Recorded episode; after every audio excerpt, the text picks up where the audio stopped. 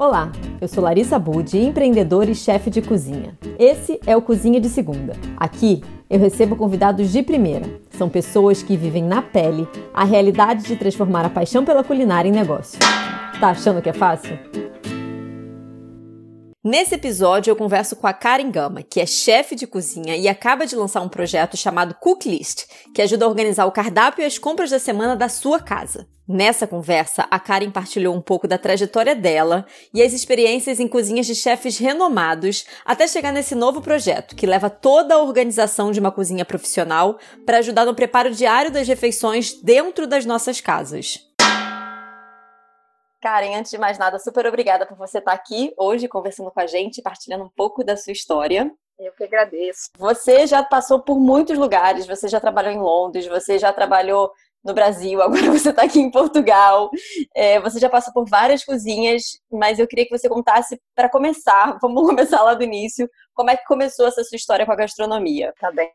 É, bom, eu também sou publicitária e quando eu me mudei para Londres, é, eu cheguei lá e fiquei alguns meses procurando emprego nesse ramo, né, de publicidade, marketing, e depois, sei lá, de quase três, quatro meses procurando, eles me disseram assim, olha, é melhor você fazer algum curso aqui, é, em alguma universidade aqui em Londres, porque antes de você ter qualquer coisa no seu currículo daqui, local, a referência Rio de Janeiro, Brasil, é nada perto do mercado europeu, né?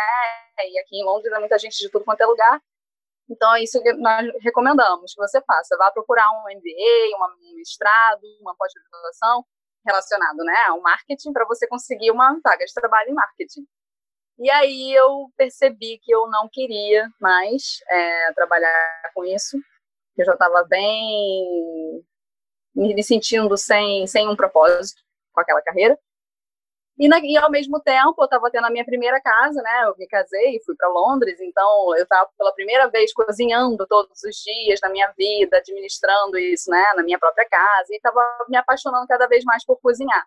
A minha família sempre foi, assim, de pessoas que cozinhavam muito nos eventos da família, então eu sempre fiquei ali por perto, querendo aprender, querendo ajudar mas eu não, não tinha aquilo diariamente, né? E em Londres isso aconteceu pela primeira vez, com todos aqueles supermercados maravilhosos, é, com ingredientes do mundo todo, assim, foi, para mim era uma diversão, era o momento mais feliz do meu dia, era quando eu estava na cozinha. E ao mesmo tempo, eu consegui um emprego na numa padaria na, na rua principal do meu bairro, onde eu vivia, que era um emprego para ser uma coisa temporária, né, enquanto eu não encontrava um emprego em marketing. E eu administrava, na verdade, o escritório dessa padaria, porque era uma padaria para atacado. Eles vendiam para hotéis, para delicatessens, é... enfim. E aí os principais clientes que eu lidava diariamente para pegar pedido, né, eram chefes de cozinha.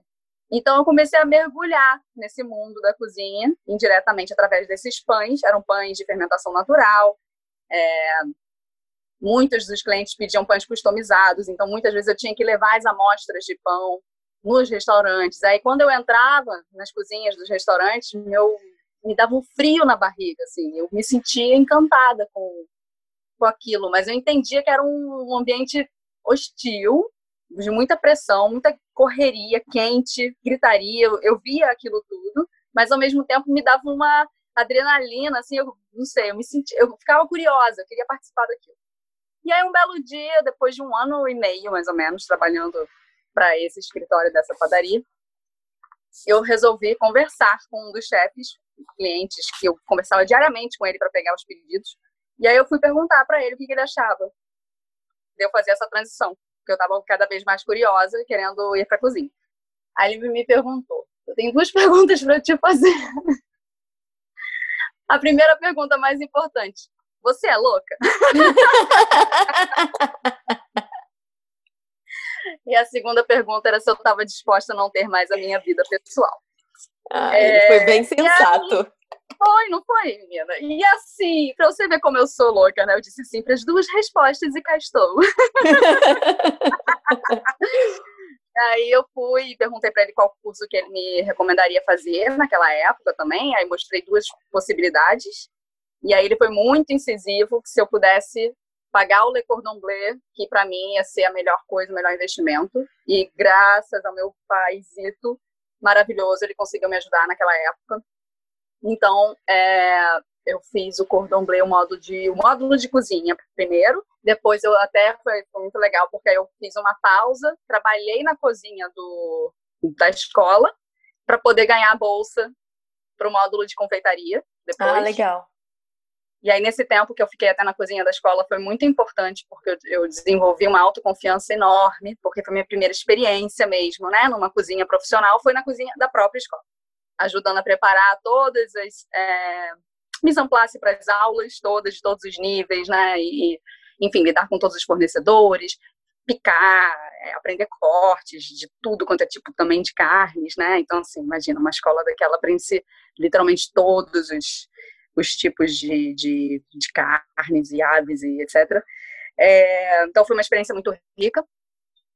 E, e aí foi assim que tudo começou, assim, minha experiência com a cozinha, né? Então já comecei entrando numa escola maravilhosa, né? Que me deu um, ah, uma chancela, digamos, um respaldo para depois eu vir a trabalhar em outras cozinhas super renomadas em Londres também, que com certeza a escola me ajudou com o renome que ela tem, né? É, porque eu passava nas entrevistas e já começava a trabalhar, sabe? Então era muito incrível, assim, como realmente te prepara para o mercado de trabalho. E as cozinhas respeitam, né? E, e, e, te aceitam, assim. Tipo, vem, a gente sabe que um aluno do Cordon Bleu está pronto para ser um ou um estagiário ou um assistente, né? ah, legal cozinha. isso também, que de você falar, porque muitas vezes a gente acha que porque assim, eu acho que é isso, né? Em Londres eles dão valor a ter um curso, a você entender, você conhecer o mercado, você já ter passado por aquilo, você já saber como o ambiente é hostil para você entrar numa é. grande cozinha, porque em muitos, em muitos lugares eu acho que isso, eu acho que na França isso também é muito importante, mas eu vejo aqui em Portugal, sei lá, acho que nem tanto, no Brasil tampouco, né? É, no Brasil depois que eu voltei eu percebi que as pessoas lá ainda estavam é, longe dessa, dessa é, desse momento, dessa fase do, dos cozinheiros terem treinamento. Isso era até um pouco mal visto, né? Porque era coisa de, como fala aqui em Portugal, de Beto, né? De Mauricinha, de Patricinha. Não era bem visto uma pessoa chegar com é, uma bagagem, um treino, né? Numa escola. Mas como o Cordon Bleu é uma escola muito militar, muito exigente, é, eu entendo também que realmente o processo que você passa, você entra como uma pessoa e você sai como outra, assim, você sai transformado mesmo. Então, você já sai preparado para encarar uma cozinha é, pressão máxima, sabe? E que, e que foi o que depois acabou acontecendo, né? Eu então, entrei em grandes cozinhas que... É, conta um pouco dessa experiência. Você trabalhou com o Gordon e com Jamie, na cozinha do Jamie Oliver, né? É, a minha primeira cozinha, na verdade, foi do Nuno Mendes, que é um chefe português, né? Que até voltou aqui, ano passado abriu aqui no bairro Alto Hotel, né? Um, uhum. um restaurante. É, mas que teve experiências incríveis também, enfim. É, a minha primeira experiência, então, foi lá. É, entrei como assistente de confeitaria. Na, na, verdade, foi um estágio. Então, eu fiquei como assistente do chefe de, de, confeitaria, do pasteleiro, é, por uns três meses, mais ou menos. E aí, depois ele saiu. É, e aí, eu também saí, porque ele era um tutor, assim, sabe? E quando ele saiu, eu quis sair também. e aí, minha Aí eu apliquei para várias vagas que, que tinham várias agências lá em Londres de, do mercado de gastronomia focadas só para isso, agências focadas para emprego nesse ramo. Olha que legal, então, é bem então profissional mesmo o mercado lá. É, é, tem várias agências focadas só para o ramo da gastronomia. E aí nessa época eu apliquei para vários, inclusive para os do Gordon Ramsay. E o Savoy Hotel estava ainda reabrindo, estava ainda finalizando a reforma e ia reabrir. E o Gordon assumiu o Savoy Grill, que era um dos hotéis mais um dos restaurantes mais icônicos dentro do, do hotel. E aí eu apliquei para enfim, para várias vagas e fui escolhida para o do Savoy Grill. Antes do Savoy Grill abrir, eu passei ainda uns três ou quatro meses em outro restaurante do grupo, do Gordon Ramsay, é, que o chefe tinha acabado de perder uma estrela Michelin. Então, Eita, eu entrei, eu entrei lá num momento de muita pressão, e aí foi mesmo aquelas experiências de kitchen nightmare do Gordon Ramsay, o cara estava surtado na época. nem vou falar nomes. Mas foi muito, assim, louco presenciar a violência na cozinha. É, e aí eu percebi que aquilo ali, para mim, não iria funcionar muito a longo prazo, porque eu não concordo com esse tipo de ambiente. E ainda mais por ter sido também uma pessoa, assim, entrando na cozinha mais velha, né? Eu já tinha 26, 27 anos. É, não era, assim, uma moleca, porque as pessoas começam aos 15, aos 16, muito novinhos, né? Então, eu já tinha uma outra carreira, eu já era, sabe, é, mais experiente. Então, quando eu vi aquilo, aquele tamanho de desrespeito de pessoas apanhando na cozinha porque erraram um ponto da carne, sabe? Coisa nesse nível. E olha que você vê na publicidade, né? Que é um ambiente também um tanto quanto é. É, sim, de muito ego também, claro. Pois é, então. E aí aconteceram algumas coisas, assim, que eu fiquei, uau, Ainda bem que eu não sou desta cozinha, ainda bem que eu, que eu fui contratada por uma outra que ainda está em reforma, né? Mas que assim que abri, me livrei desta aqui que está surtando, o cara estava surtando. E aí foi, fui pro, pro Savoy. Quando reabriu o Savoy, foi tipo outubro, mais ou menos, é, e a gente começou um mês antes para poder limpar todo o restaurante, né? Porque nós somos cozinheiros, mas nós fazemos tudo, limpamos tudo até o teto. Então, era aquela coisa, né? De limpar tudo da obra, é, colocar caixa por caixa no lugar, pedido por pedido novo que estava chegando, sacões de tudo, de grãos, de farinhas, de tudo, organizar tudo, né? E fazer os testes das receitas, e enfim, e aprendendo, e todo mundo se entendendo como equipe e tal, lá, lá, lá. Então foi muito bacana essa experiência de uma. Pegar o início, minha, né? Foi a minha segunda, primeira abertura de restaurante, que eu acompanhei de perto, assim. Então consegui ver toda essa a logística que rola, né, por trás, os erros e os acertos, como que as pessoas se viram para ir ajustando as coisas e tal. Foi bem legal. Mas aí na noite de Natal foi uma noite muito fatídica, assim, que a gente trabalhou por longas horas. É, e, e em Londres no Natal, na noite de Natal, não tem transporte público. Então a empresa já tinha agendado muito antes é, táxis para todo mundo que vivia assim perto. A gente ia dividir táxis, né? E aí ela agendou no horário específico que a empresa agendou, o RH agendou, porque tinha RH, Gordon Ramsay, é, Gordon Ramsay é tipo holding, né? Então, enfim. E aí, cara, o, o nosso chefe pasteleiro, o chefe confeiteiro, ele não permitiu que a gente saísse na hora do táxi, porque ele queria que a gente limpasse tudo e que se virasse depois. E todos nós falando que, well, mas a gente tem que é, voltar para casa, casa, né? Eu de transporte público levava uma hora e meia para chegar em casa. Imagina sem transporte. E aí ele, não me importo, se virem, eu vivo cinco minutos a pé daqui. O cara altamente sem noção. E aí eu fui pedir, né, para falar com ele, assim, para pedir a voz, né, tipo, chefe, podemos, posso fazer uma sugestão? Será que nós não podemos é, sair agora para aproveitar o táxi que já está agendado e voltamos todos amanhã, uma hora antes, para fazer essa limpeza? Então, ao invés de entrar amanhã às oito, nós todos entramos às sete, né? E começamos essa limpeza logo pela manhã cedinho. E aí ele veio andando na minha direção, porque como eu desrespeitei a autoridade, né? Ele veio andando na minha direção, jogando tudo que ele vinha, tudo que ele via pelo caminho, jogando no chão. E aí vinham aquelas tigelas cheias de coisa caindo no chão, sujando tudo. E vinha gritando comigo na minha direção, que eu não falasse assim com ele, que eu estava desrespeitando, que ele era autoridade ali. E aí eu comecei a tremer, né? Eu, tá, eu fiquei, gente, é hoje que sou eu a pessoa que apanha na cozinha de Gordon Ramsay, né?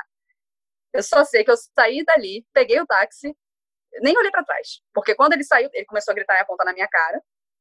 Eu peguei as minhas coisinhas assim que ele saiu, fui embora, entrei no táxi e não voltei mais para lá, porque eu percebi que aquele ambiente era um ambiente muito contaminado e eu não ia mais fazer parte daquilo. Uma pena, porque eu estava já há alguns meses no grupo, aguentei a primeira cozinha e na cozinha que eu tinha sido contratada mesmo para ser, começou comigo também a tal da violência e aí eu não, não, quis mais ficar. Bom, e aí descubro que o chefe confeiteiro do Nuno Mendes estava onde? No Jamie Oliver.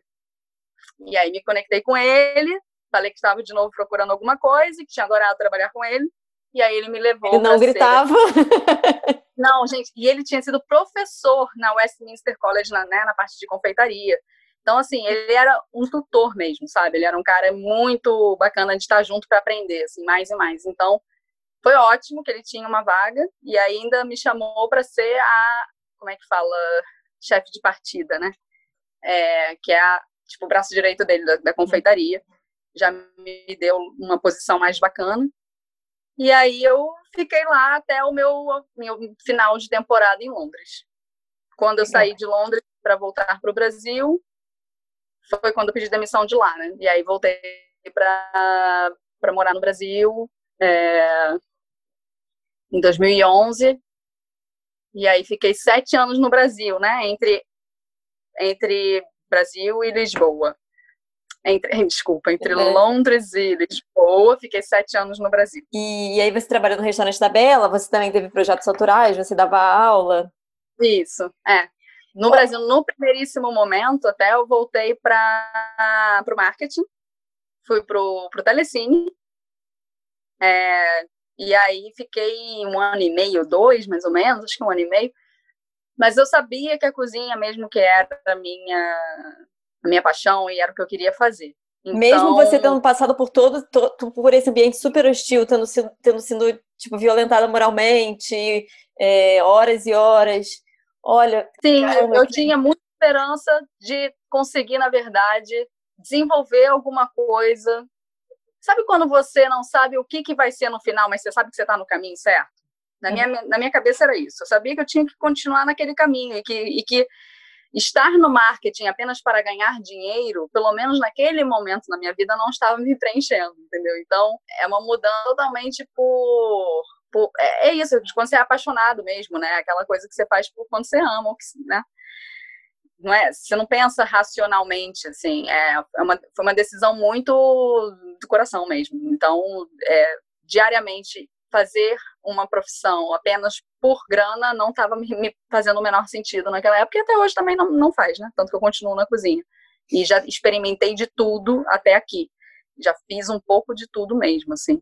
É, no Brasil, eu comecei então, quando eu cheguei, eu voltei para o marketing. Depois que eu saí do marketing, meus pais tinham acabado de montar na casa deles uma cozinha maravilhosa, super espaçosa, onde eu vi ali que eu conseguiria fazer algumas aulas de culinária é, e, e, preparações também para eventos, porque a casa estava muito bem equipada e, e, com uma cozinha muito grande, boa de trabalho. Então, foi quando eu decidi pedir demissão do marketing, aí voltei a morar com os meus pais.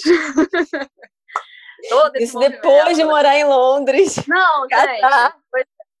E aí, voltei a morar com os meus pais, comecei a anunciar aulas e, e, e os meus trabalhos como catering também, né? É, e aí foi dando certo, as aulas logo de cara deram super certo. Eu peguei um momento muito bom, assim, que acho que o Brasil ainda não estava enfrentando tanto medo, tanta crise, então as pessoas estavam mais relaxadas e as aulas eram deliciosas. É, a gente sempre tinha uma sommelier, que é minha prima até, e a gente fazia é, harmonização, né? Com, era sempre um prato era sempre uma entrada, um prato principal, uma sobremesa com harmonização de vinho. Então no final todo mundo sempre feliz, sabe? O pessoal saía de lá super amigo, rolou até namoro já. Ai que legal! É, não, muito barato. Adorava, adorava. Eu adoro dar aula, é uma das coisas que eu mais gosto de fazer. E em paralelo também fazia alguns eventos. Então fui levando desse jeito, né? Uhum. Por bastante tempo. E aí, ao mesmo tempo, também comecei a praticar yoga. E a yoga foi me trazendo uma consciência alimentar muito grande. Que quando Você eu ia é a segunda prática, pessoa que fala isso. É? Cita isso da yoga. Uhum. Segunda pessoa desse é, podcast. É muito impressionante, porque assim, você começa a fazer suas práticas. Se você, ao mesmo tempo, reduz o consumo de carne ou de derivados de animais, ou até mesmo álcool, por exemplo. Eu lembro que se eu ia para uma prática numa segunda-feira no, lá, no domingo eu tinha bebido um vinho, assim, alguns copinhos, né? É, eu, não tava, eu não estaria tão focada, sabe? Eu, eu perdi equilíbrio, é, as, as posturas não saíam muito bem. E também quando eu comia carne ou alguma comida mais pesada nesse sentido com derivados animais a prática era outra. Eu não conseguia focar, não conseguia concentrar, não conseguia fazer as posturas, eu desequilibrava literalmente, ficava sem paciência para tentar fazer. Você fica mais agitado, você fica mais agressivo, né? Então eu percebia isso dentro de mim quando é, eu mudava minha alimentação e o resultado disso na prática. E a yoga também me levou para a meditação. Foi um caminho também que foi meio que uma coisa atrás da outra, foi natural. Então, yoga, meditação e aí a alimentação ser cada vez com menos consumo de né, animais e derivados, foi o que fez sentido para mim naquela época e que continua fazendo até hoje, Isso foi mais ou menos em 2013 que, que isso aconteceu. E aí, desde então, me deu esse clique, que para mim só faria sentido é, continuar trabalhando com gastronomia se eu não fizesse uma comida apenas para dar prazer, mas que eu conseguisse apresentar mesmo uma alternativa, uma sugestão um pouco mais consciente, né, do que, que a gente está colocando para dentro do nosso corpo. E por eu ter uma base técnica e um repertório, né, de receitas, de, de combinação de sabores, um pouco maior do que uma pessoa normal, isso iria ser uma coisa muito legal se eu conseguisse colocar isso na vida daquela pessoa normal, né? E aí foi quando eu comecei, bom, então acho que as minhas aulas vão ter que se adaptar e vou passar a focar em comida vegetariana. Comecei muito com vegetariano, nem, nem era vegano. Assim como nas minhas aulas, como nos meus eventos, catering. E aí, claro, você reduz muito né, o número de clientes que vão estar interessados. E... Mas tudo bem, eu não quis perder o foco nisso. É, você abri fecha para depois abrir, né? É, eu abri exceções quando era, por exemplo, ah, vou fazer um casamento e queria que fosse você, mas, poxa, pelo menos um ou dois mini porçõezinhas com um, um de peixe e um de carne tem que ter, porque são muitos convidados. Não, aí eu, eu abria uma exceção. Mas, no geral, eu já me apresentava como um catering vegetariano, entendeu? É claro que nos primeiros anos eu ainda dei aquela patinada, nem eu mesma tinha certeza, porque eu não sou vegana, né? Eu sou flexitariana, né? É, eu não consumo com frequência, mas se me deu vontade de consumir, eu vou consumir. Mas é com, assim, em casa eu não faço, né? Mas se eu vou a um restaurante, poxa, se eu vou a um restaurante que a especialidade é o cordeiro, não sei, eu vou comer, claro. entende? Mas não, é isso. Eu vejo dessa forma. Mas eu acho importante que todos nós tenhamos consciência do que, do que estamos comprando, do que estamos, de onde, qual é a proveniência, né, dos ingredientes. Isso tudo a gente tem que se perguntar. É, então foi uma coisa foi levando a outra. E aí quando eu percebi é, que eu estava nesse caminho de uma comida com mais consciência. Quem era a pessoa que naquela época estava falando, quem era o porta-voz disso no Brasil? Era a Bela Gil, que estava despontando, trazendo isso cada vez mais. Então, ela, para mim, ela era uma, uma referência muito grande, né? E aí eu soube que ela ia abrir um restaurante na época das Olimpíadas. Ela estava abrindo dois restaurantes, na verdade. E aí eu me candidatei para trabalhar, para aprender com ela, né, direto na fonte.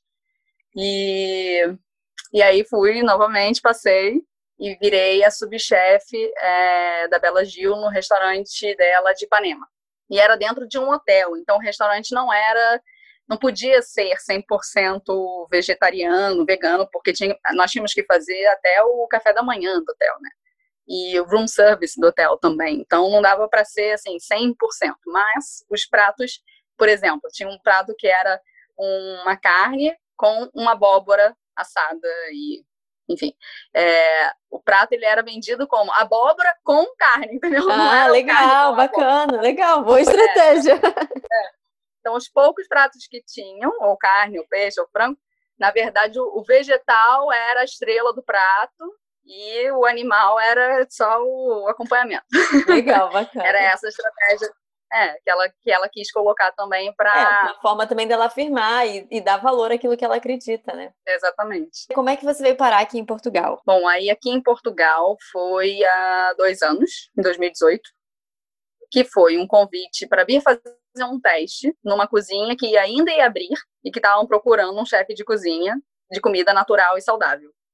E aí toda essa minha bagagem com o Bela Gil, né, e das, das experiências que eu estava fazendo como autônoma no Brasil, foram que falaram mais alto para essa minha vinda para cá.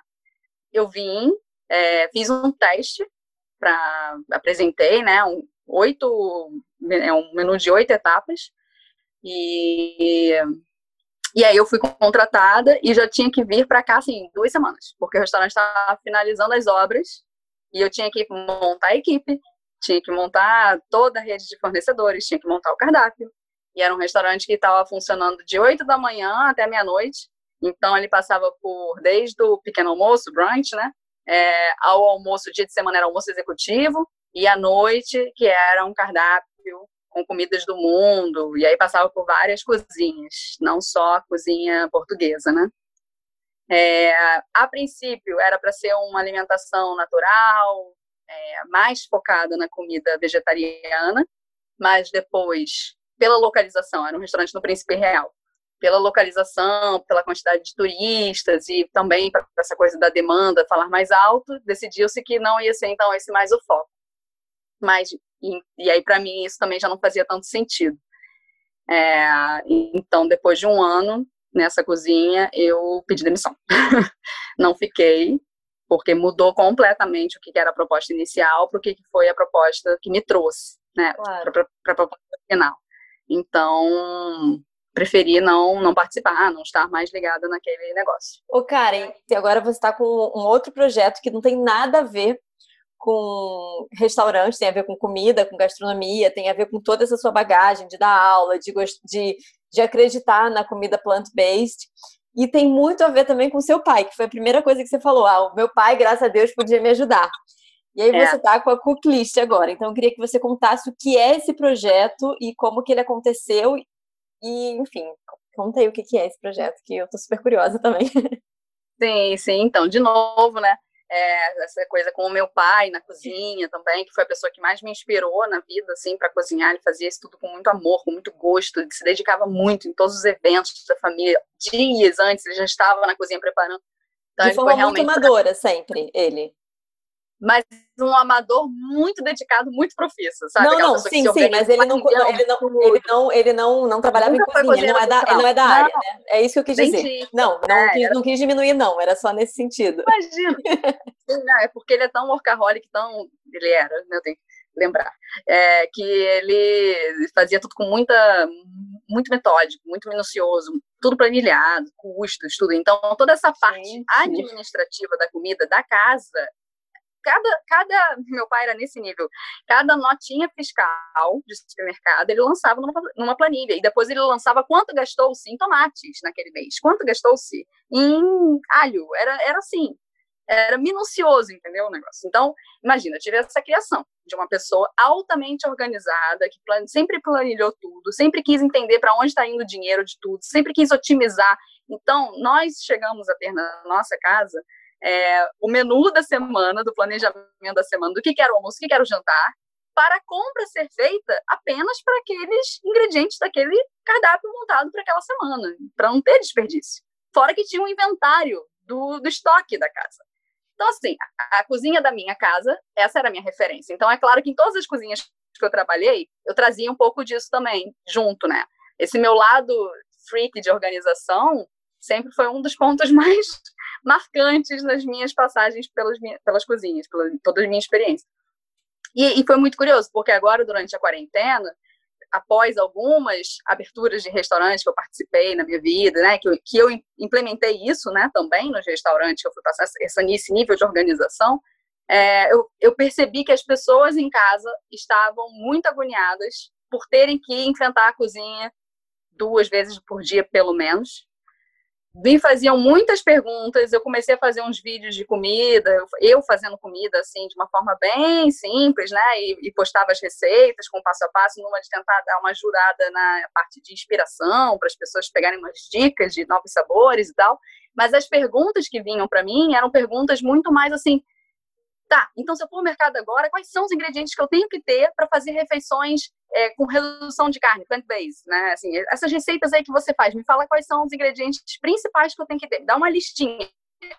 E aí eu me via tendo que responder imediatamente, porque a pessoa já estava no supermercado, desesperada, me mandando aquela mensagem, sabe? E aí eu, cara, peraí, deixa eu fazer uma pesquisa, entender quais são os dramas das pessoas nesse momento para ver o que, que, eu posso fazer com isso. E aí eu fiz uma pesquisa que eu perguntava como é que era a rotina delas na cozinha, o que, que mais assustava, é, enfim.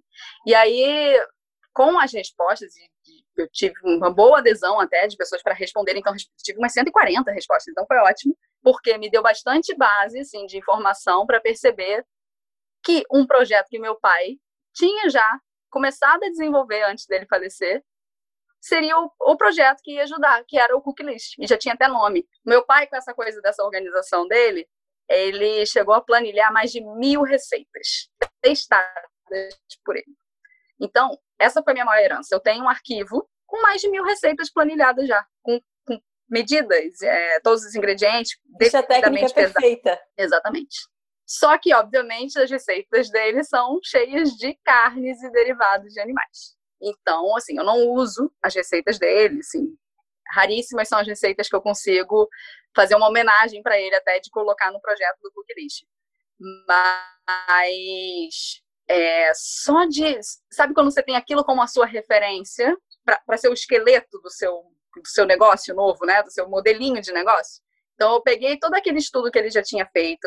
Tem também a parte toda de equivalência, né? De pesos e medidas. Porque para passar para o cliente numa receita passo a passo, a medida é uma xícara, uma colher de sopa. Só que quando o cliente vai comprar, ele não vai comprar uma xícara de farinha de trigo, uma xícara de feijão. Ele vai comprar em quilo. Então tem sempre que se fazer também né, as equivalências no final para converter para a lista de compras. Porque o projeto é isso, né? É, é, eu converso com a pessoa, faço uma hora de call, entendo quais são os principais é, dramas dela na rotina na, na casa, para quantas pessoas são, se tem algum tipo de restrição alimentar, de alergia, se tem alguma coisa que não come, quanto tempo que a pessoa pretende é, utilizar na cozinha, na hora do almoço e na hora do jantar, se no almoço é mais leve ou se no jantar que é mais leve. E a gente vai tendo essa conversa, eu entendo qual é o perfil ali daquela pessoa, daquela família, e aí eu desenvolvo um plano para ela, para uma semana de almoço e jantar, para sete dias.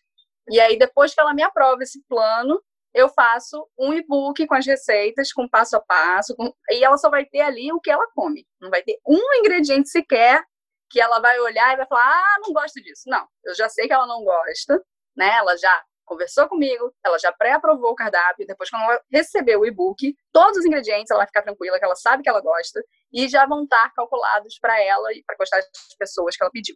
Fora isso, ela também recebe o menu planejadinho, bonitinho, para ela imprimir e colocar na, na, geladeira, né? Onde ela quiser botar lá na cozinha dela.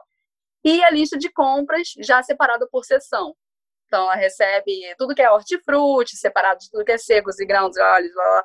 Então, já fica mais fácil se ela for encomendar pela internet ou se ela for mesmo ao supermercado, já saber para onde ir em cada fase ali da, da listinha de compras. Fora isso, eu fico à disposição, claro, né, para tirar dúvidas e acompanhar como que está indo o programa quando ela começa a colocar a mão na massa. E aí também ofereço, se for o caso, é, uma aula online, assim, ao vivo, de uma hora e meia, mais ou menos.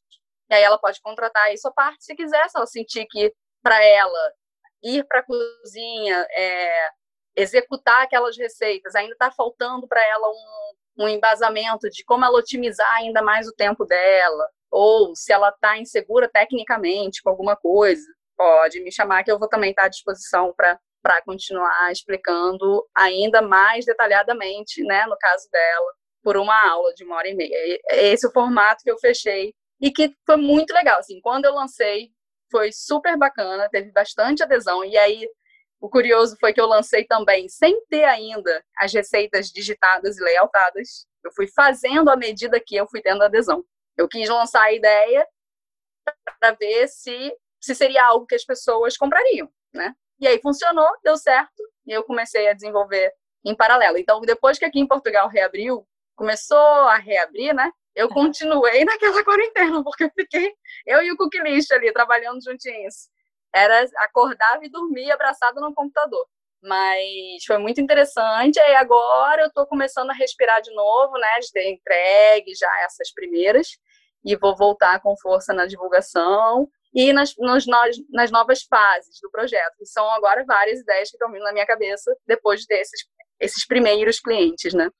Legal. E agora eu estou ansiosa para ver os próximos passos. Estou feliz. E é muito, muito legal ver o feedback, assim. É, várias pessoas me mandam os filhos comendo pela primeira vez, mas é óbvio também, né? Muita novidade. Por exemplo, para algumas crianças, ou dá super certo ou dá super errado, né? E aí, aí assim, novos sabores, né? Para criança, às vezes, pode assustar, mas quando também gosta, é maravilhoso, porque pela primeira vez a criança vai experimentar vários tipos de legumes e verduras, né? Então, tem sido, assim, no geral, super positivo. Estou é, muito feliz, assim, as fotos que eu recebo da, de todos os clientes fazendo em casa e, e, é, e, esse tipo de feedback, assim, até de, em termos de se sentirem mais bem dispostos, sentirem que não estão mais tão inchados, sabe? É, é, é, cada coisa que a gente começa a ouvir que que aí só me confirma essa história de que a alimentação é, cara, é a base, né, para nossa saúde, para o nosso bem-estar. Vem da alimentação. É muito importante a gente ter consciência do que a gente está colocando para dentro do nosso corpo diariamente. E quando você vê essa transformação, sabe, na vida de cada um, lá do outro lado, né? E tudo online, gente, olha que incrível, não é? Eu sempre gostei tanto de dar aula e de passar o pouco que eu conheço para outra pessoa. E aí quando você passa isso tudo, sem nem estar com a pessoa pessoalmente, você vê que você consegue ajudar a transformar aquela vida daquela família do outro lado da tela aqui. Pô, isso é demais, né, cara? Então me encantou de, me encantou muito, assim, fazer fazer isso acontecer foi foi muito importante para mim, pra, na quarentena até para minha saúde mental, para eu ter um sentido também, né, de me sentir útil com algum propósito. Foi bom, me deixou bastante focada e não surtei nessa quarentena tanto quanto eu poderia ter. então, olha só, fala agora como é que as pessoas te acham, como é que elas podem contratar a Cooklist, é, como é que é? É fases ou você vai abrindo por temporadas? Enfim, Conta tudo aí como é que as pessoas te acham. Tá, elas me acham no Instagram. Eu fiz uma landing page, mas é um endereço completamente randômico lá do, do MailChimp, então é melhor entrar pelo Instagram. E tem lá na, no link, né? É chicooks.me.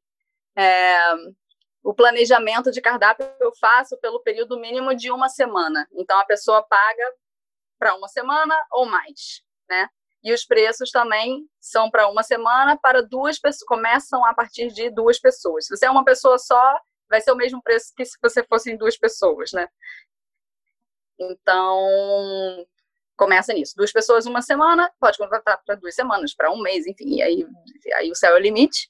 E também pode se contratar essa consultoria, nessa aula personalizada, que eu não vou cozinhar ao mesmo tempo, porque senão eu gastaria o, os insumos, o valor dos insumos, isso ficaria mais caro. Então, para tornar uma coisa super baratinha e viável, é, a aula que eu estou oferecendo de uma hora e meia, sou eu aqui do outro lado, pronta para te passar como fazer, passo a passo, passar toda a teoria, mas tá junto olhando e, e, te dando as dicas, né, do, do lado de cá. Karen, muito obrigada, adorei. Muito sucesso. Também muito adorei. nova etapa, foi maravilhoso. Gostei muito de saber um monte de coisa que eu não sabia. Foi muito legal. Obrigada mesmo. Obrigada. Obrigada pelo convite. Estou adorando o podcast também. Estou ouvindo todos. Parabéns. Também Obrigada. foi uma super iniciativa. Arrasou. E você que ouviu a gente até aqui também arrasou demais. Então ajuda a divulgar esse podcast e o projeto de todas essas mulheres maravilhosas que a gente conversa por aqui. Comenta nas redes sociais, indica para aquela amiga que faz bolo, encaminha nos grupos do WhatsApp, pode ser criativo, divulga como você quiser. Eu sou Larissa Bud, você me encontra nas redes sociais como larissa.cozinha ou no meu site www.larissacozinha.com. Até a próxima semana.